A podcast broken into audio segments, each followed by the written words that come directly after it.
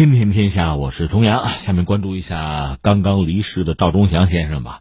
这必须要说一下，他是他是七十八岁生日当天去世。他的儿子叫赵芳，通过这个社交媒体吧，证实赵忠祥先生因病在北京去世，享年七十八岁，正是七十八岁的生日。他本人呢，恐怕真的无需我多介绍，甚至我想，我们很多听众朋友对他极为熟悉，比我还要熟悉啊。他本人一九四二年一月十六号生人，一九五九年开始在中央电视台工作吧，经历了整个中国广播电视行业的一个完整的变迁。他被称作是央视第一名男播音员，他采访国内外的政要无数吧，主持的春晚可能有十多届。说是在去年，大概。去年年底是因为腿部不适去就医，结果发现身患癌症，而且已经扩散，然后就就医了。就医之后，就有一些消息传出来，各种猜测吧。他的助理前两天还辟过谣，对一些不实消息进行过辟谣。之后是倪萍又去探视，之后呢，这今年春节就要来了，春晚就要来了，而赵忠祥先生离我们而去，这确实是让人。痛心的一个事情嘛，因为对于我们这个行当来讲，赵先生应该说是一个标杆级的人物了。他能够进入这个行当本身就很具传奇色彩吧。当年是周恩来总理亲自批示，在全北京市的中学生里招考电视的男播音员，数千个这个应聘者吧。最后赵忠祥脱颖而出，进入北京电视台，当时叫北京电视台，五十年代末嘛，现在就是中央电视台，进入那儿工作，十八岁。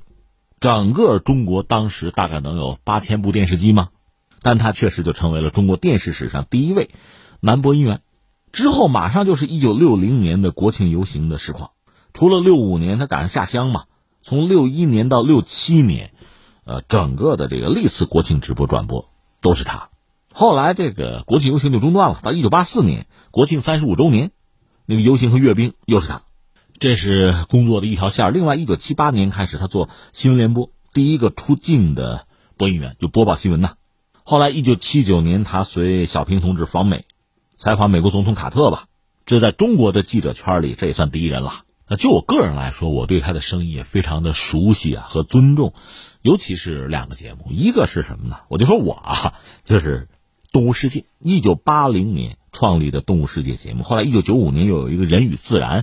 在我心目中，这两个节目其实有差别，但是差不多。他那种主持风格确实非常独特，那种声音吧，你看人和自然的关系，我们看动物界，这个时候你应该是一种旁观、冷漠，都不是，他是有感情在里边，甚至有时候那个声音像叹息一样。但是人和整个的自然界和其他的生物，确实是有距离，是疏离的。这个尺寸，我觉得他把握拿捏的非常好。个人以为好像无人能及吧。有人给他统计过，《动物世界》和《人与自然》可能配音啊、解说呀，两千五百多部，解说文字能有一千八百多万字吧。再就是，他也给很多这个译制片配过音。这这个其实我不认同，为什么他的声音太让大家熟悉？所以你给任何一个角色配音，都会给带到另外的语境之中去哈。这不是说他这个做的不好，是他那个做的更好。另外一个节目，我个人比较印象深的是那个维也纳新年音乐会，还真不是春晚，它有一种独特的韵味吧，有一种独特的气息吧。刚刚过去的这个新年音乐会我也看了，也是央视的年轻的主持人吧，呃，不能说人家不好啊，只是说赵先生那种风格，可能对我们影响太深。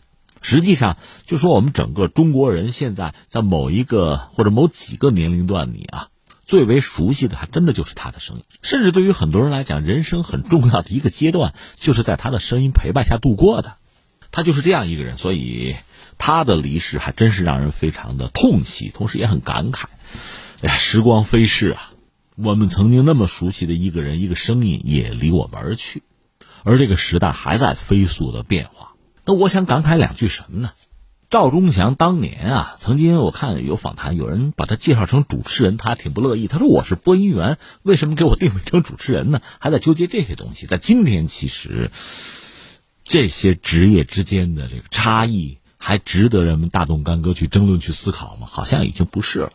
时代在变化，我们这个行当啊、职业呀，都在发生变化。每个人的职责呀、工作的内涵啊，也在发生很大的改变吧。就是说，这个世界或者叫市场或者叫公众对我们的要求似乎更高了。他需要你说播音员、主持人都一样吧？就从业者确实需要更高的素质和水平，这是我一个感慨。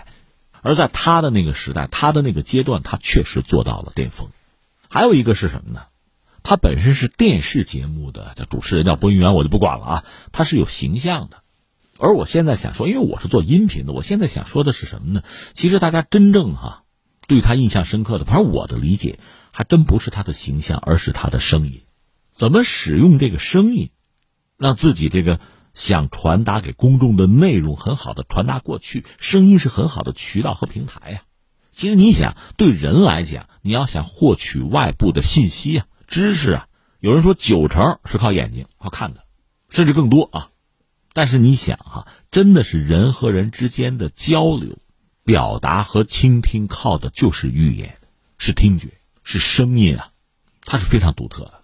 是非常珍贵的，所以在今天这个时代，动不动就什么人工智能了、大数据了，什么家里聊天哈，这个智能音箱都跟着插话、跟着起哄了，都到了这个地步。但是啊，人和人真正的交流，能够入心的，还是一个人的声音，还是一个好声音呀，这才是最值得我们珍惜的。